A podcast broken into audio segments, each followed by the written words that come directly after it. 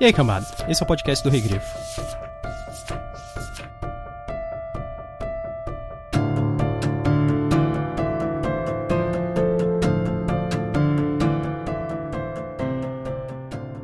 Não há vilões autoproclamados, apenas regimentos de santos autoproclamados.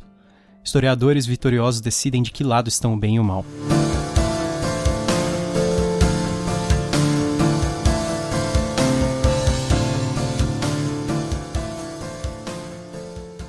Eu sou o Gustavo Domingues, também conhecido como Rei Grifo. Eu sou a Thaís Prioli.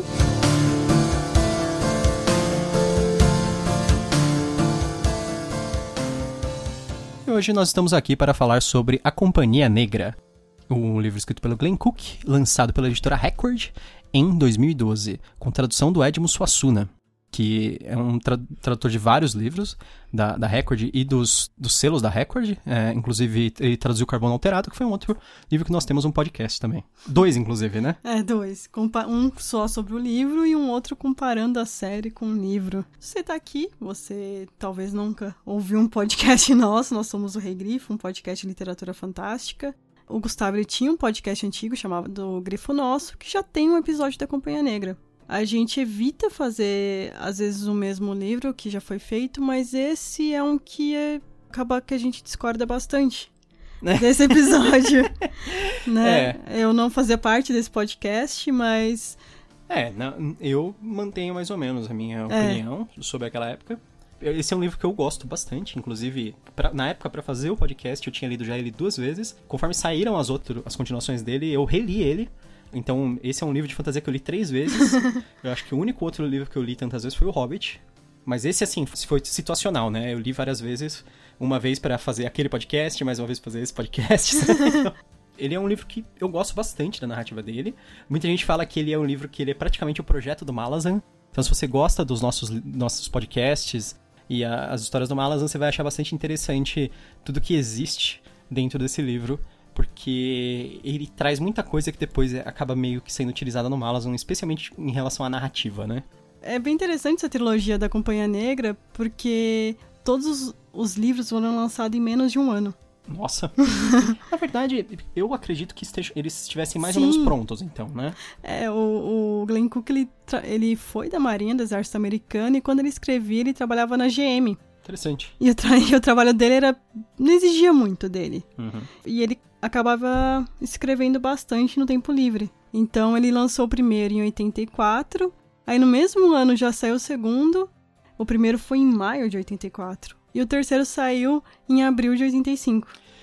Isso é legal, 1984, ele tem dois livros que são muito impactantes para a fantasia em geral, que um é o, o primeiro livro do Dragonlance, que é o Dragões do Crepúsculo de Outono, que muitos, muitos dos nossos ouvintes conhecem, etc. E o outro é o A Companhia Negra, a Companhia Negra, de certa forma, muita gente fala que ele é um livro que começou o Dark Fantasy. Eu, eu acho um pouco nebuloso isso. Eu acho que Dark Fantasy não é uma coisa tão simples assim, que tipo, ah, essa pessoa teve essa ideia sozinha e começou assim, sabe? Eu acho que você pode ver elementos de Dark Fantasy no próprio Espada e Feitiçaria, no Elric, em várias outras coisas. Mas o, o, Glenn Cook talvez ele seja o cara que tenha consolidado um pouco. Da mesma maneira que a gente fala que o, o William Gibson não é o cara que inventou o Cyberpunk, Sim. mas ele é o cara que consolidou um pouco. É, pra quem não sabe, é, Dark Fantasy, o termo é tipo uma fantasia sombria, né? Uma fantasia mais violenta, mais séria, entre aspas, mais realista. Porque, assim, não necessariamente é mais realista ser mais violento, né? Sim. Nós gostamos de pensar que, ah, num conflito, a coisa é bem visceral, assim, mas quando a gente vê histórias reais de guerra, a gente vê todo tipo de história, na verdade. Tem é. desde as histórias mais violentas mesmo, como as histórias que parecem mais heróicas, sem ser necessariamente tão bizarras, assim. Eu acho legal que, assim, para mim, é uma outra faceta da fantasia. Então eu gosto dos dois. Não é assim, ah, eu gosto só de Dark Fantasy, que é mais realista. Sabe? Eu acho que ele é uma coisa diferente. E eu Sim. gosto dos dois. Eu acho que tem uma variedade sempre legal. Mas sobre o, que, que é esse livro? A gente já tá falando sobre experiência de leitura e tudo, mas sobre o que, que é o livro? Nós já falamos que o livro é uma fantasia sombria. Basicamente, ele é assim: o livro é contado através do ponto de vista de um personagem chamado Chagas. Ele é o médico e o cronista da Companhia Negra, que é um grupo de mercenários lendários. Quando a Companhia Negra ela é contratada pela Dama, que é a líder do Império do Norte e uma poderosa usuária de mágica, a Dama ela luta contra uma insurgência rebelde no norte. O, a Companhia Negra se vê em uma posição que se torna gradualmente mais incômoda. Eles veem que eles são o braço armado de uma das maiores vilãs do mundo. E você, você gostou do livro?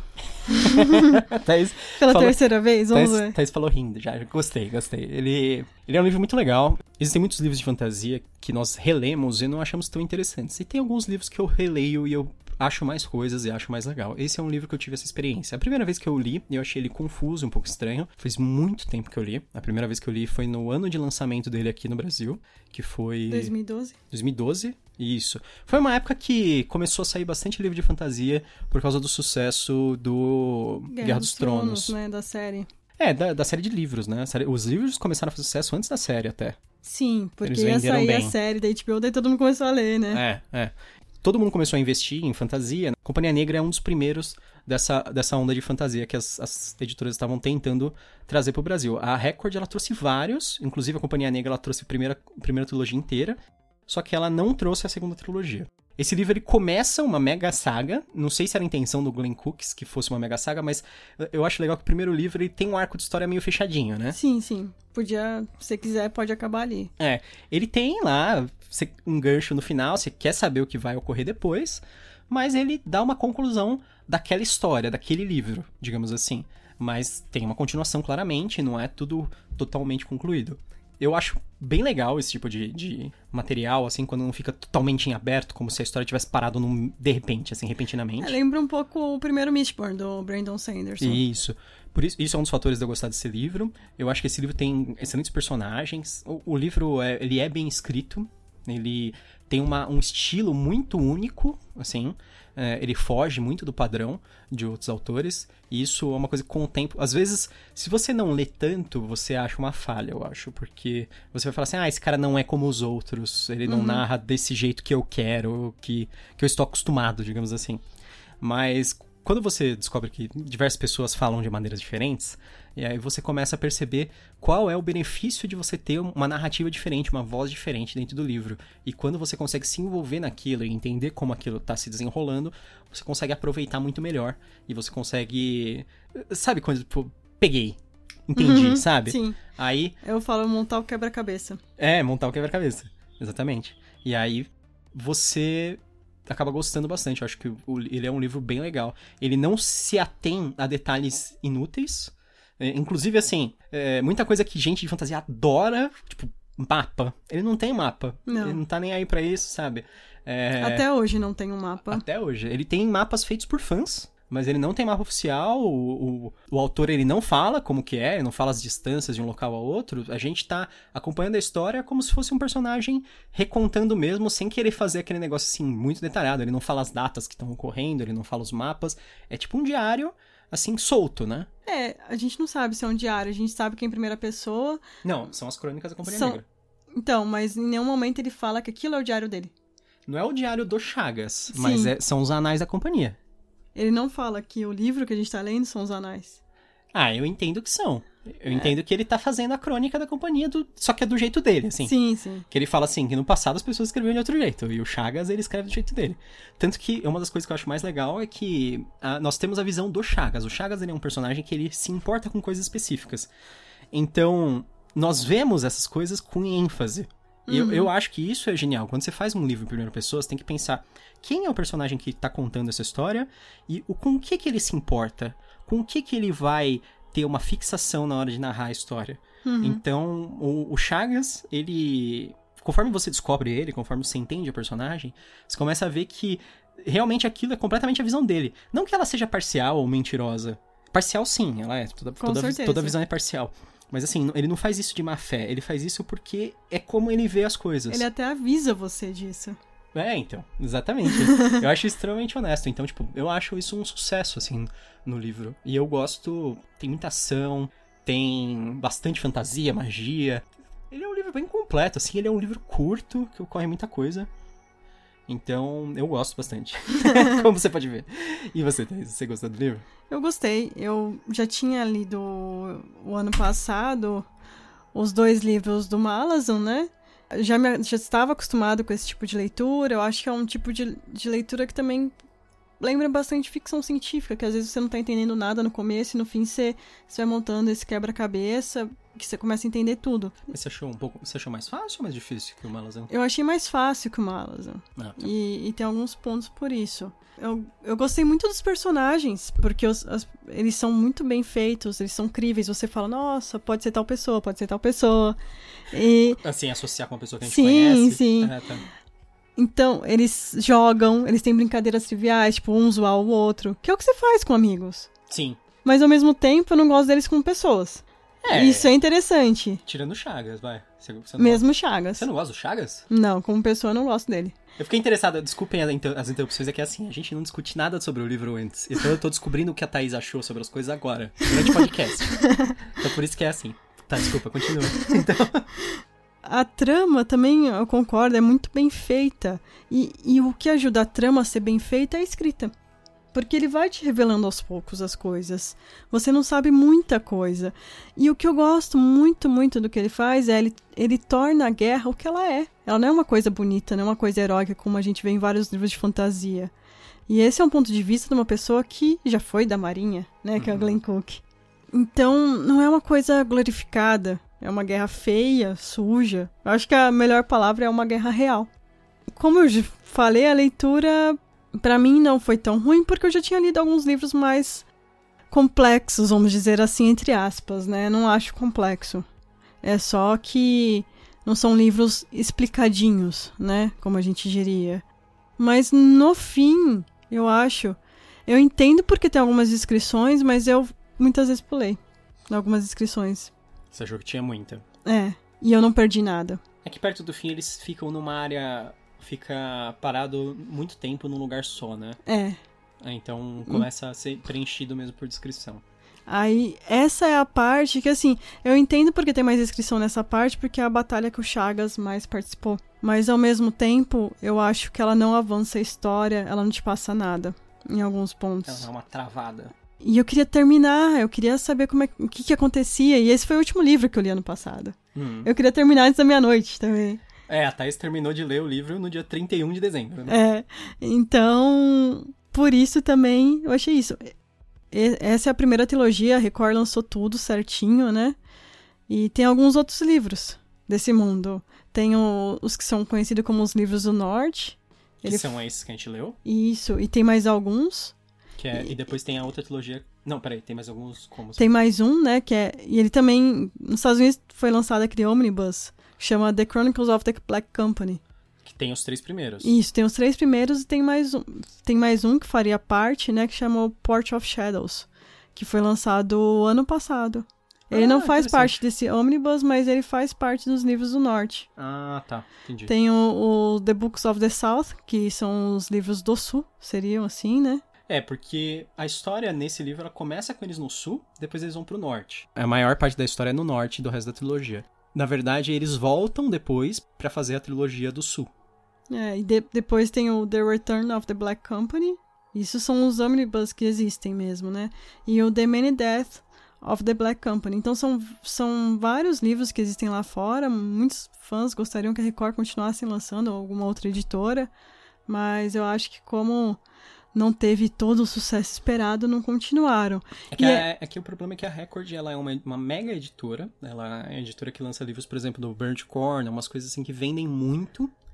E aí eles esperam um nível de venda assim meio. Igual. É, parecido, no mínimo, pra poder continuar. Companhia Negra, pelo menos, eles terminaram a primeira trilogia, que é Sim. uma história fechadinha. Mas tem, eles têm uns casos graves aí, como foi o caso do, do Hyria, da, da trilogia de Hyria, que começa com o roubo de espadas, que eles literalmente não lançaram o fim da trilogia. Eles lançaram os dois primeiros livros e não lançaram o terceiro. E essa eu acho que é uma série de livros que, é, que ia ficar muito bem adaptada para uma série de TV. É, eu acho que ela funcionaria bem, provavelmente, porque... Não, fala, porque... A gente fala muito assim do Malazan, que ele também ficaria bem, mas eu acho que seria uma série muito cara, né? Por conta de efeitos especiais, tudo. Eu acho que essa seria um pouco mais barata. É, o Malazan, ele teria... Porque tem muitos personagens, muitas áreas diferentes, ele sairia, assim, um nível Game of Thrones, mas muito mais caro, talvez. Uhum. O, já a Companhia Negra é uma série mais específica, tem vários personagens, mas eles estão todos no mesmo local. A gente tá acompanhando eles andando juntos, né? Então faria mais, mais sentido financeiramente, talvez. Mas vamos pros spoilers? Vamos.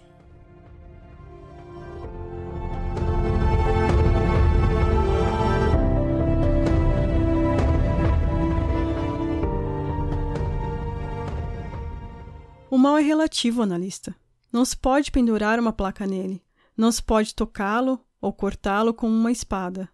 O mal depende de como você se posiciona, apontando o dedo. E você agora, graças a seu juramento, está do lado oposto ao dominador. Para você, ele é o mal.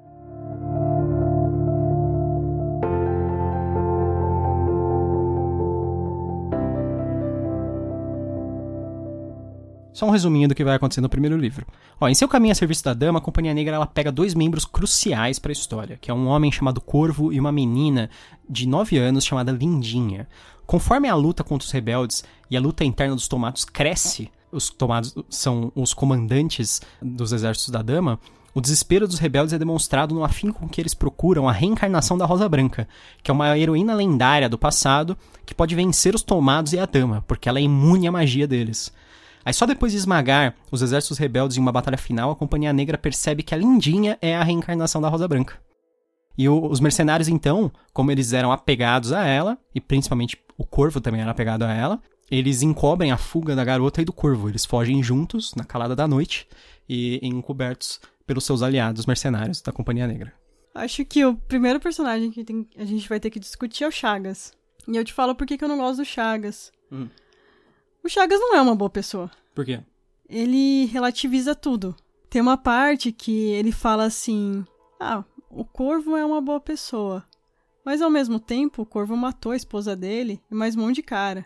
E isso pra ele tá ok. Ah, no sentido de que o Chagas ele, ele considera que as pessoas, todas as pessoas, elas não, não são exatamente divididas entre pessoas boas ou pessoas más. Era assim, no, no sentido, ele é um cara complexo, mas para mim pesa mais isso que ele fez do que aquilo, sabe? Sim. Tipo, ele matou a mulher e os caras porque traíram ele, sabe? É. E tentaram, e fizeram, fizeram Tentaram matar ele. tentaram matar ele. Não, e fizeram ele perder todos os bens também, tem umas coisas assim, né? Era tipo uma coisa bem Uhum. apocalíptica pra vida dele. Então, tipo, ele matou por vingança, e depois, quando ele, quando ele mata os caras que estupraram a a Lindinha, ele mata meio que, entre aspas, por justiça, assim, sabe? Sim. Mas ao mesmo tempo, o Chagas ele é um ótimo personagem. Porque ele tá vendo tudo e, e- a gente acompanha ele e ele tem um. Como vou dizer, não é um encanto, mas ele tem uma atração pela dama desde o início. É que o Chagas... Que ele começa a escrever uns romances, Uhum. né? Da dama, dele até ler pro pessoal da Companhia Negra, o pessoal fica zoando antes mesmo de conhecer a A dama. dama. É que o, o Chagas, o que eu vejo é que ele é um cara assim. Talvez seja difícil não separar o escritor em si do personagem, porque o, o- Chagas, eh, eu vejo ele como um personagem que é um escritor. Ele é um cara que ele idealiza as coisas, sabe? A, a imagem que ele tem dentro da cabeça de alguém é mais importante do que realmente quem é aquela Uhum. pessoa, sabe? Então, é- é- nesse sentido, é assim o Corvo. A imagem que ele tem na cabeça do Corvo é mais importante do que o Corvo faz. A imagem que ele tem na cabeça da Dama é mais importante de quem é a Dama. Então, o, o- o Chagas, ele é um idealizador. Ele tem uma, uma- um, um ideal daquelas pessoas, ou do que tá acontecendo, ou de quem são eles, de quem é a Companhia Negra, do que eles fazem. Tanto que, assim, muitas vezes parece que ele tá tentando apresentar a Companhia Negra como uma como heróis. Mas como ele é honesto demais, ele até fala, olha, não, tem gente que faz coisas horríveis na Companhia Negra, sabe? Sim. Ele assim, mas eu, eu vou relevar essas coisas durante a narrativa. E vou... É, tem até uma parte que ele fala, "Ah, o Corvo falou que, que eu não escrevo quase nada aqui, não sei o que lá. É, então. É, é- é bem por aí. Ele deixa de lado o que, interessa, o que não interessa pra ele falar, sabe? Ele faz vista Aí, grossa. Até marquei. Corvo me enche o saco por eu não contar toda a verdade nesses anais. Algum dia, talvez ele lerá isso aqui e se arrependerá. Mas honestamente, ele não foi gente boa naquele dia. Mas a, a Companhia Negra, ela tem um líder dela, que é o capitão. A gente não sabe o nome de ninguém. A Companhia Negra, ela parece uma companhia mercenária como era realmente o nosso, o nosso mundo, digamos assim. Eles aceitavam a maior parte das pessoas que vinham até eles sem querer saber o passado. Uhum. Porque, e é que nem a Legião Estrangeira. A Legião Estrangeira, da, pra quem não conhece, a Legião Estrangeira, ela é um, um corpo de exército da França que é feito só de estrangeiros. Não tem nenhum francês nela. E aí o, o- a Legião Estrangeira é assim, você, se você é um criminoso em outro país e você vai até a França e você se alista na legião estrangeira, eles, você vira cidadão francês e você ganha a proteção da França. E- mas você tem que servir como um soldado deles. É. Então é para isso que serve a legião estrangeira. Até hoje, a legião estrangeira aceita gente, acho que até de 60 anos. Nossa. É, no máximo 60 anos. Dos 20 aos 60, é um negócio bem absurdo assim. E acho que tem que ser homem só. Então, se você for uma criminosa mulher, já era. Viu, Thais? Ó, Já se ferrou. É, não posso mais. Você não pode. Mas a, a Companhia Negra é a mesma ideia. Eles não querem saber o seu passado, eles só querem saber o que você pode fazer pela Companhia Negra. É.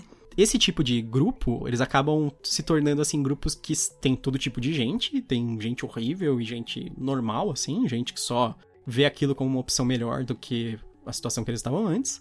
E tem gente que tá tentando escapar de alguma coisa, realmente, é um criminoso, alguma coisa assim. Mas eles acabam criando uma forte ligação um com o outro. E como eles vêm com essa ideia de vida renovada, não importa quem eu era antes, normalmente eles assumem uma persona, né? Eles assumem um, um título, ou um apelido, um pseudônimo, um negócio assim. E aí, todos os personagens são tratados por esse pseudônimo. E a, Sim. e a gente conhece. Tanto que Chagas seria. É, não é o seria, nome dele. seria o, apelido dele, né? O, no original, acho que o Chagas chama Croaker, Isso. que é um um nome meio. Croak, to croak, eu acho que é o barulho que o sapo faz, coachar. Coach, coachador, sei lá. Ia ser meio estranho, né? É. É, o líder deles é o capitão, que é quem aceita as missões, quem dá as ordens. Que é- é, a gente fala, é o capitão, é simplesmente capitão. É. Todo mundo chama ele de capitão. E E tem uma parte muito engraçada na última. Na última. Logo quase na última batalha. Que eles tiveram que fazer uma retirada, mas o capitão fala que. O Chagas fala assim, mas o capitão nunca falaria que isso é uma retirada. Mas com certeza não foi um avanço isso.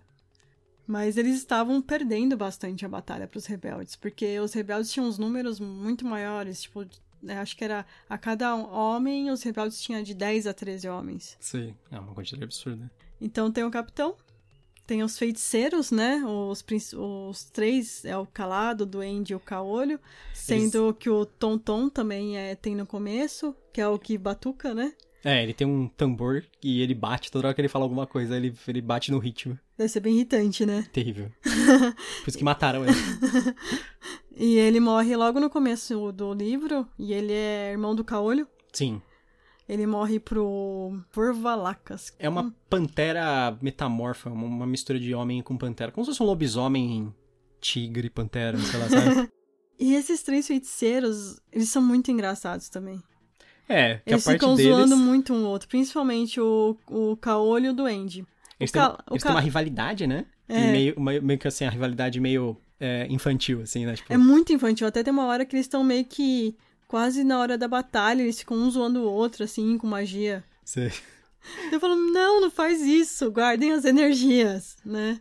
É, eles ficam fazendo batalhas com ilusões, né? Pelo que eu É. entendi. Então, Igual, assim como no Malas, a gente não entende muito bem como funciona a magia nesse mundo. uhum. Não é igual o D&D que fala assim, você tem cinco magias de quinto nível por dia. É. Aí você tem- É matemática. Então, você não sabe muito bem como é que funciona. É, Parece bem à vontade, mas pelo que eu entendi, os três feiticeiros aqui, eles fazem muita magia de ilusão. É, e eles já são feiticeiros, assim, eles são poderosos. Eles não são, ah, meu Deus, não são igual os tomados, que são magos muito poderosos.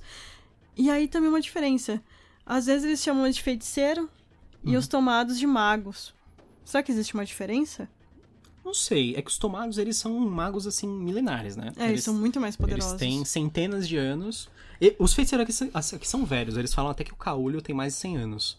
Ah, Mas ele não é, tipo, a aparência dele não é de velho, ele, como se ele tivesse usado magia pra continuar jovem. Sim. Mas o, o- Eles falam que os, os tomados, eles têm, assim, centenas de anos, muitos, muitos anos. Eles ficaram presos, enterrados, mas eles são poderosíssimos, né?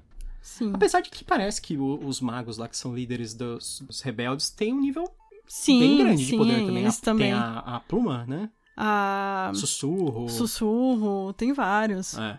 É que a sussurro era a mais poderosa deles, É, né? ela é também, não digo tanto a mais poderosa, a Uhum. mais estratégica. Porque assim, os tomados eles eram os líderes estratégicos da dama. E os líderes dos rebeldes eram chamados de o círculo, não era? O círculo.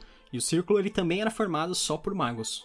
Tanto que quando alguns tomados caem durante algumas batalhas, eles vão e eles capturam membros do círculo para que eles sejam tomados pela dama.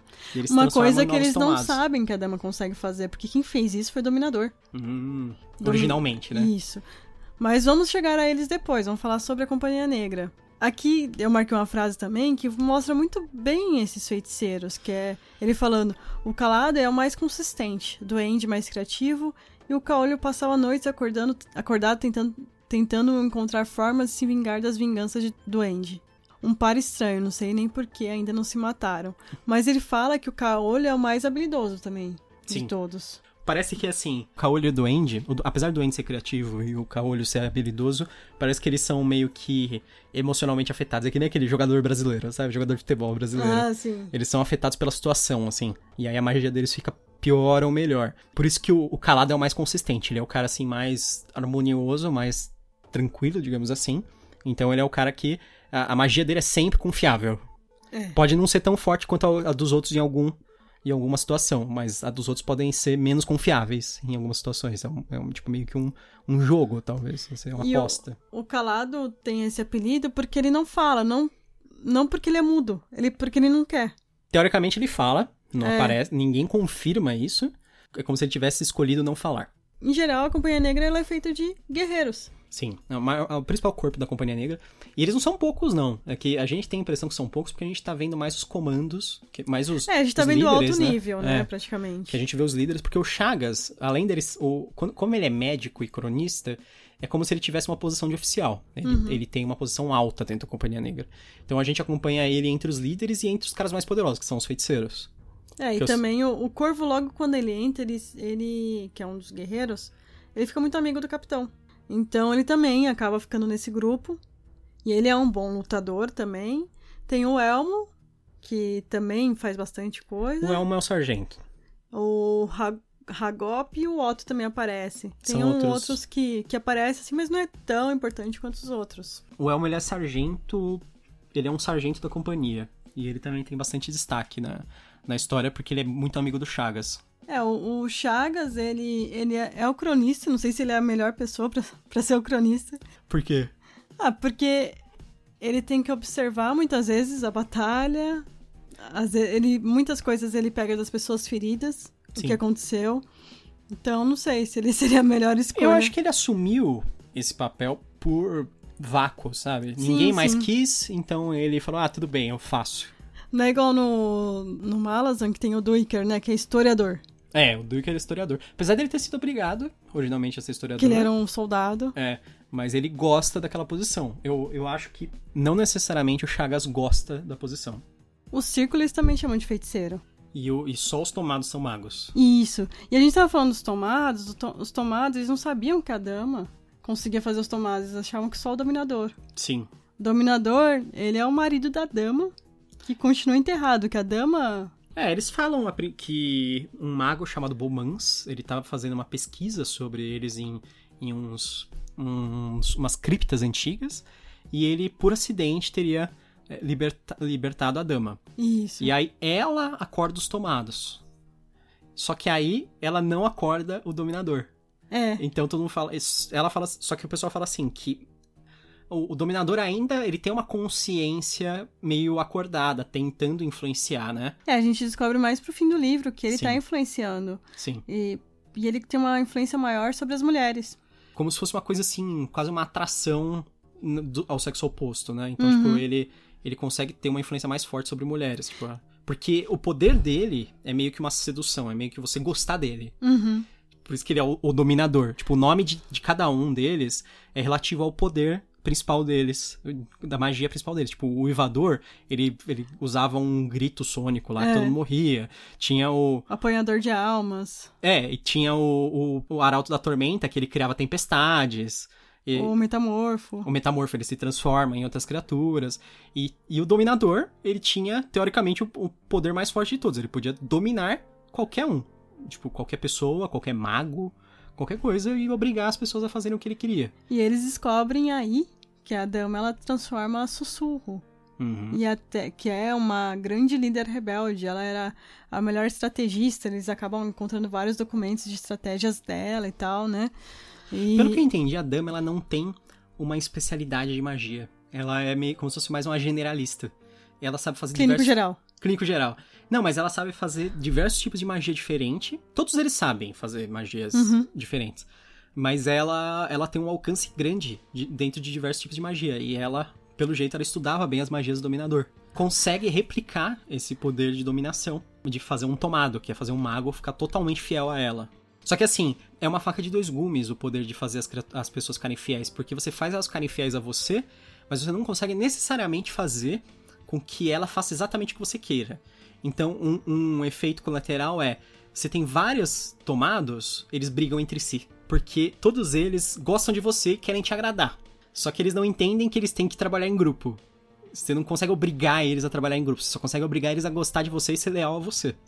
Então eles são leais a você o tempo todo, só que eles brigam entre si. Eles, Sim, tipo, eles- bastante. eles criam problemas en- um- entre um e outro, e isso é um dos maiores problemas do Exército da Dama, né? É a briga interna, porque todos eles estão tentando ver quem é que agrada mais a dama, porque eles têm esse desejo é, irre- irreprimível de querer que ela ame ele, que ela, sabe, que ela agradar mesmo.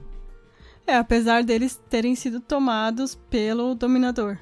Dá pra entender mais ou menos que ela teria mudado a aliança deles. Ela faz, pelo que entendi, é como se ela tivesse retomado eles. Hum, Se ela tivesse, quando ela acordou eles, ela fez eles servirem ela. É, Sabe? Tanto... porque é ela que acorda os tomados. Ah, então. E os tomados, esses que acordam com ela, eles não mostram o rosto. Porque é como se eles estivessem meio que se decompondo, né? Sim.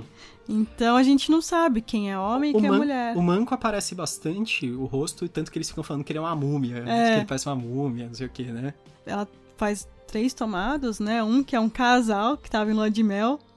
É ele- pena, pena, pena aí. Ah, eu não lembro outro o nome do outro, mas eles estavam em lua de mel, numa cidadezinha ali perto.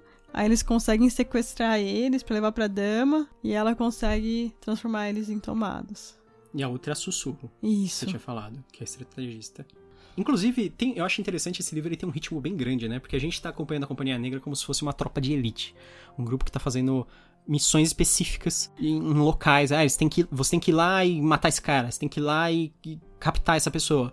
Então, acontecem muitas coisas muito rápido no- na, na primeira dois terços do livro, digamos assim, né? Não, acho que o livro em si é bem rápido. A parte final que é mais demorada, que é o que eu acho também que é um pouco enrolada. É, porque a parte final é a luta final da- dos exércitos dos rebeldes contra a dama, né? E aí ela vai demorar muito, porque é muita gente mesmo envolvida, assim, tipo, tanto os- todos os tomados como o círculo inteiro estão lá, saindo na porrada, e a companhia faz um monte de coisa diferente durante essa batalha. E o que eu acho legal da Companhia Negra é que, assim, eles só vão lutar em último caso. É, eles são a tropa reserva de elite, né? Eles estão ali, eles vão tentar armar um monte de coisa, eles vão tentar é, colocar boatos, eles vão tentar várias coisas. E se eles forem lutar, eles vão tentar fa- uma estratégia em que também eles não percam tantas pessoas, sabe? Eles nunca vão pra um- uma luta de frente, assim. É, eles lutam de forma inteligente, né? É. Eles minam os inimigos antes, criando o máximo de problemas pra eles, e depois eles vão fazendo assim, meio que é quase uma luta de guerrilha, fazendo o cara perder pouco a pouco, enquanto eles vão recuando sem perder nada, sabe? É, tanto que até a metade do livro, mais ou menos, o maior vilão ali tá sendo o Manco, que é um dos tomados. É, o- o- os principais problemas deles vêm de alguém do lado deles, Isso. digamos assim. Porque assim, a Companhia Negra, ela assinou um contrato, e quando eles assinam um contrato, eles só estão livres se eles cumprem, Uhum. ou então se a pessoa morre. É porque o comandante imediato da Companhia Negra é o... O apanhador de Apanhador almas. de almas. Que a gente descobre ser a apanhadora de almas. É que em inglês o termo é neutro, né? Em português, é, necessariamente tem que disfarçar como se fosse um homem E, depois, da- revelar tem é uma mulher. revelação, né? É. Mas em inglês é assim, meio que existe uma dúvida, você não sabe se é, se é um homem ou se é uma mulher. E aí depois a gente descobre que é uma mulher, que é a E até a irmã da da dama. dama. É engraçado porque a apanhadora de almas, ela tem uma rivalidade muito grande com o Manco. E o Manco, ele é aquela pessoa que acha que qualquer coisa é fácil de resolver. É só matar a pessoa. Você resolveu tudo. Então, o que acontece? Ele tá meio que cuidando ali de uma cidade e tal. Daí ele captura um rebelde, em vez de fazer um monte de coisa, ah, vamos interrogar, ou então, não, vamos só seguir ele, ver pra quem ele leva a gente. Não, ele pega e mata o cara. E pronto. E pronto, acha que aquilo vai resolver.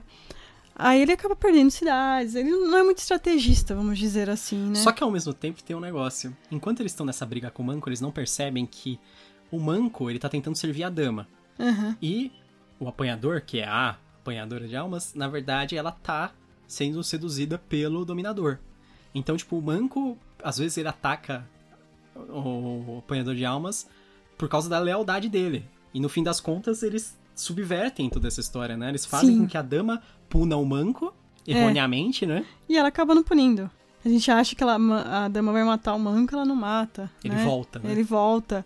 Ao mesmo tempo, você fica, nossa, um, um manco, né?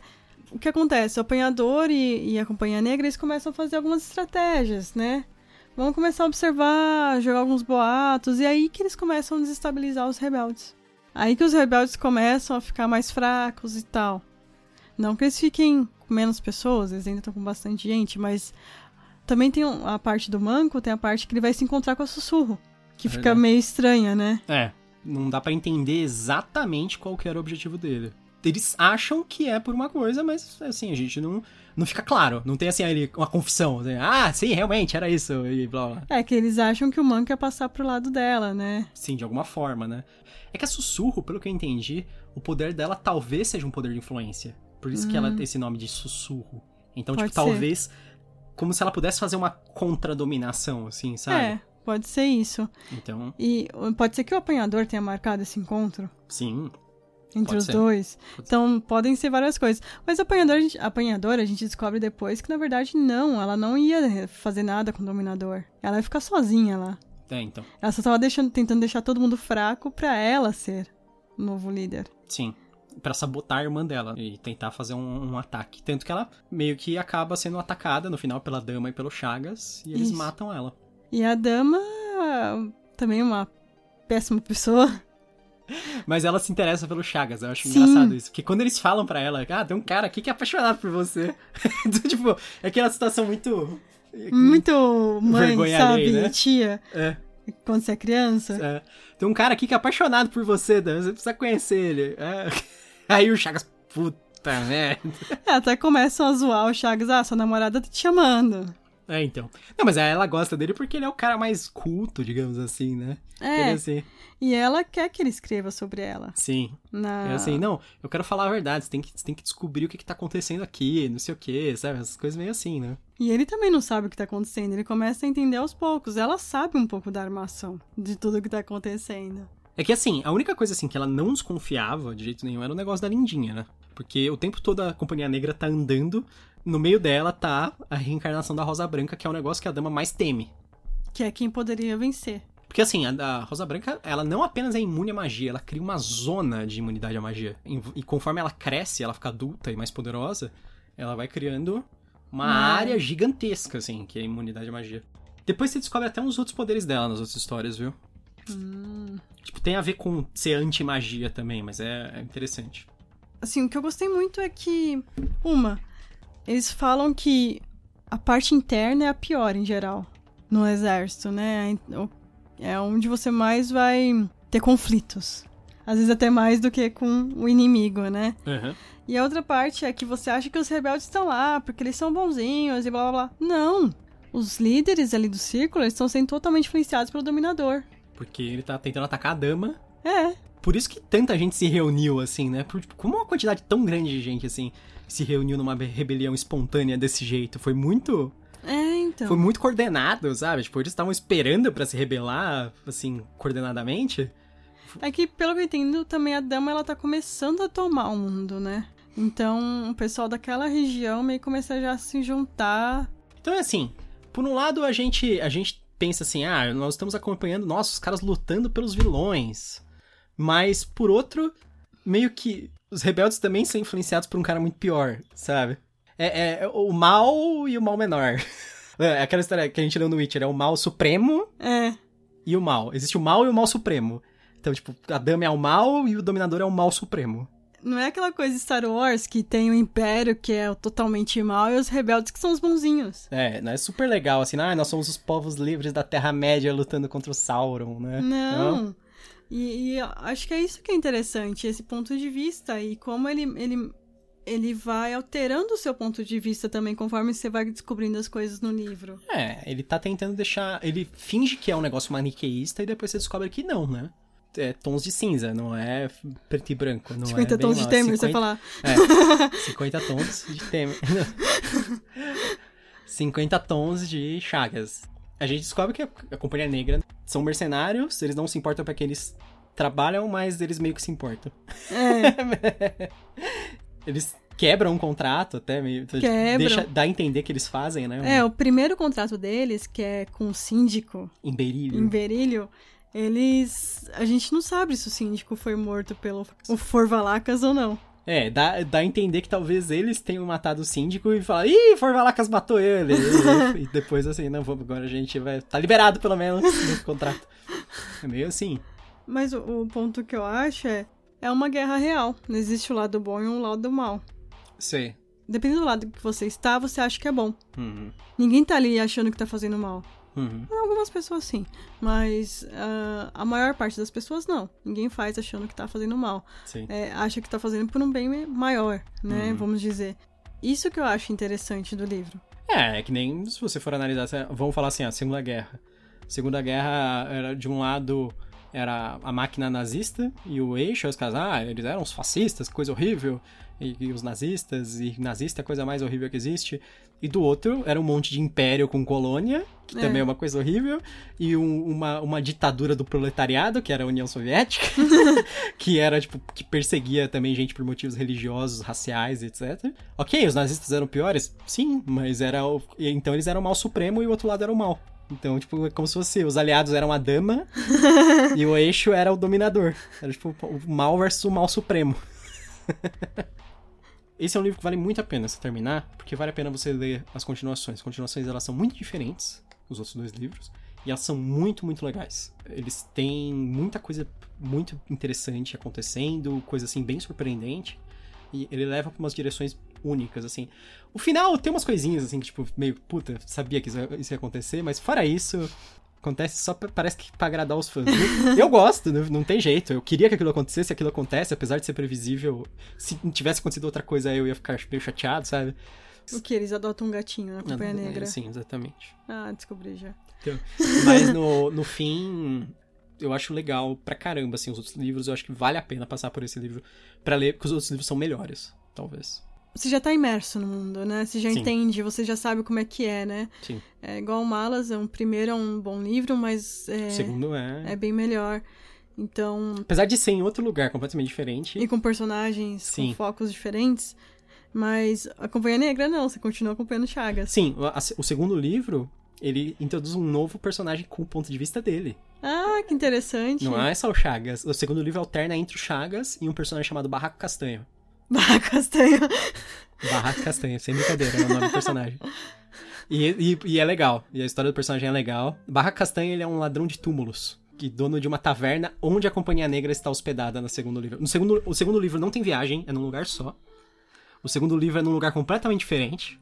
O segundo livro tem dois personagens, além do Chagas, tem o Barraco Castanho, que alterna a história deles. E do Barraco Castanho não é em primeira pessoa, do Barraco Castanho é em terceira pessoa. Hum, interessante. Então, tipo, é, é muita mudança mesmo. E o terceiro livro, nossa, o terceiro livro, a mudança de local é completamente diferente, assim. É um negócio, assim, doido de diferente. E só continua no norte. Só continua no norte, mas o norte é um lugar imenso. Imagina que é um continente, você sabe, que nem Europa. Imagina a diferença entre é, o sul da Itália e, e a Finlândia, sabe? Uhum. Pode ter muita coisa diferente. Interessante, interessante.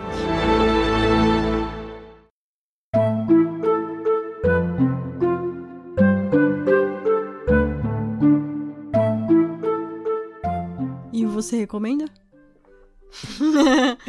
Recomendo, com certeza. Eu acho que é uma das séries de fantasia mais legais que saíram aqui no Brasil. Eu acho que se você gosta de fantasia, já vale a pena ler. Se você é fã de Dark Fantasy, se você já leu é, Trilogia dos Espinhos, Aquele Protegido, essas, essas histórias, esses livros mais recentes de Dark Fantasy que saíram aqui pro Brasil, eu acho que vale a pena ler a Companhia Negra. É um negócio bem legal, bem diferente, é antigo, tem um estilo antigo, mas na minha opinião é melhor. Ele é, ele é, mais bem escrito, talvez ele. Acho que de Dark, Dark Fantasy. Se você não considerar malas um Dark Fantasy, eu, eu acho que o dos Dark Fantasy americanos, assim, é o melhor que saiu aqui no Brasil. Eu não sei se existe um mais legal também. Lá, eu sei que o, o Glenn Cook é super consagrado lá fora. Então eu recomendo fortemente, assim. e você, Thais, você recomenda? Eu recomendo, eu acho que, como a gente já falou, se vocês gostam dos podcasts, gostam dos livros do Malazan, você precisa ler se você gosta de histórias de guerra. Você gosta de Bernard Cornwell, eu acho que é uma ótima leitura também. Não vai ter tanto xixi, fezes e tal nas, na guerra, mas é, Não tem, vai ter tanta gente vazando fluidos. é, né? mas eu acho que às vezes a descrição dele é muito mais real até do que a do Bernard Cornwell. Uma descrição que eu, que eu acho muito boa, que você falou assim, muito mais real dos jogos e tal, ele mostra o tédio dos soldados. O tédio é uma coisa Sim. muito Comum. Muito, muito comum em guerra. Porque você fica muito tempo parado e tem pequenos momentos de ação, né? É, quando a gente vê alguns filmes assim de guerra dos Estados Unidos, blá blá blá, eles mostram um pouco desse tédio, né?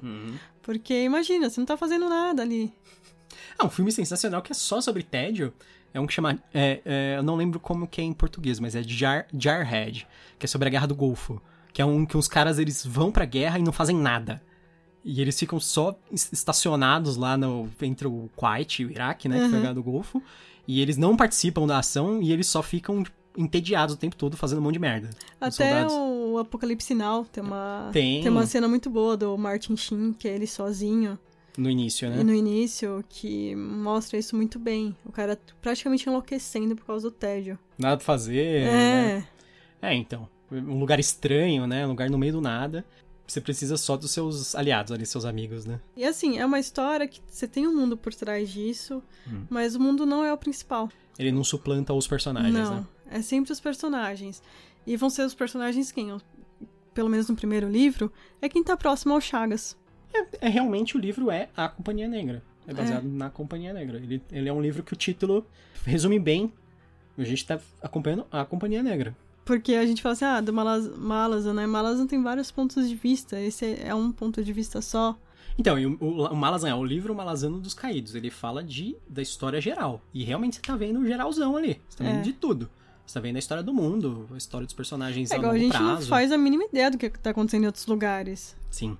É, a Companhia Negra, pff, ele só sabe o dia a dia deles. Ele, ele sabe que eles ficaram entediados num castelo congelando, que eles ficaram jogando carta o dia todo, que eles ficavam mijando pela muralha e não gostavam disso, sabe? Esse tipo de coisa.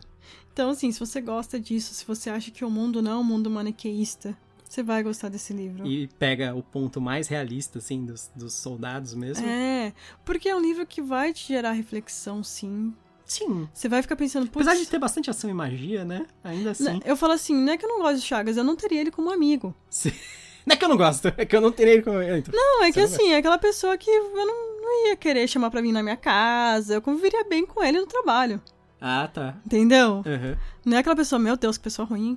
Essa pessoa, ela, ela se alimenta de criancinhas. Não, não é isso. Eu só, Sou desagradável. é, Sim. não acho o melhor das pessoas. Sim.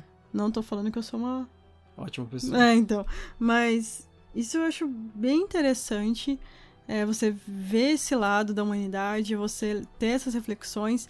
E tem uma coisa que eu sempre gosto: tem alguns livros que eu fico pensando, eu devia ler de novo o começo pra entender melhor. Acho que era uma boa.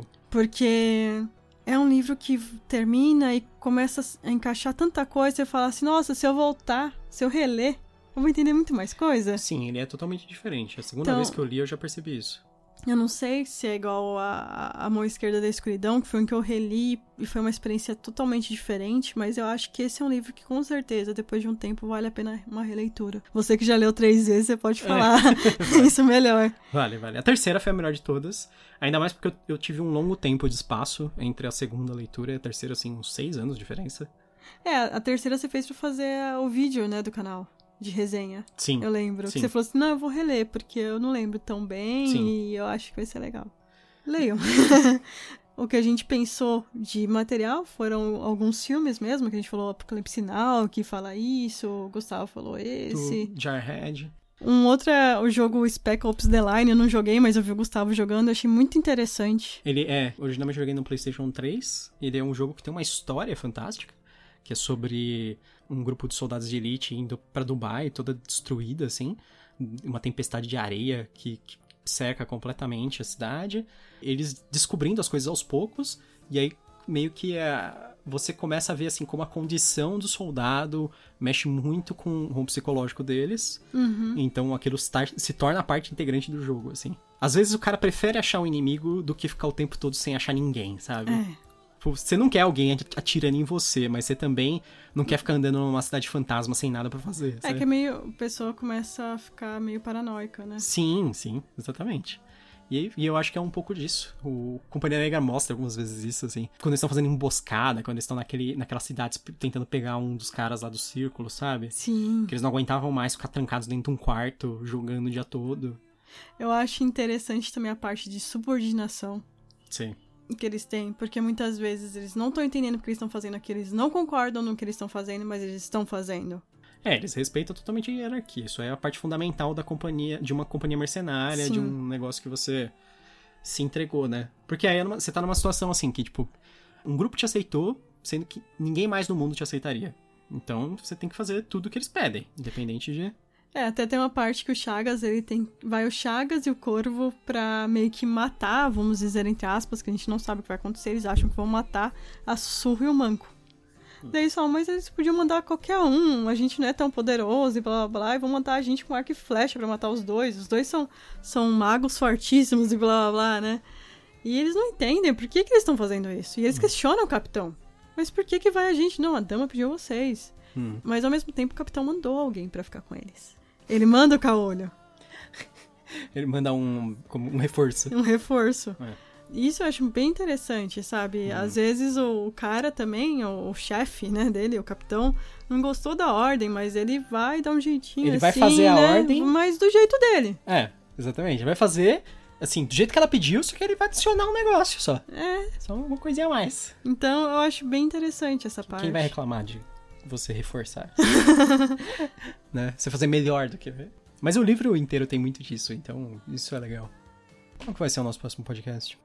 Nosso próximo podcast vai ser o Conto Revés, escrito pelo Douglas MCT, do livro Crônicas da Tormenta, que foi lançado pela editora Jambô, que lança toda o Tormenta RPG, né? Sim. A gente tem uma, uma lista no nosso no SoundCloud com todos os podcasts do Tormenta, caso Uhum. vocês queiram ouvir os anteriores. A gente também tem uma lista do Conan, que a gente já finalizou, do Witcher, A gente, a gente finalizou o primeiro livro do Conan. isso, e do Realidades Adaptadas. Espero que vocês tenham gostado desse episódio. Até mais. Até a próxima. E bem-vindo ao Canavial.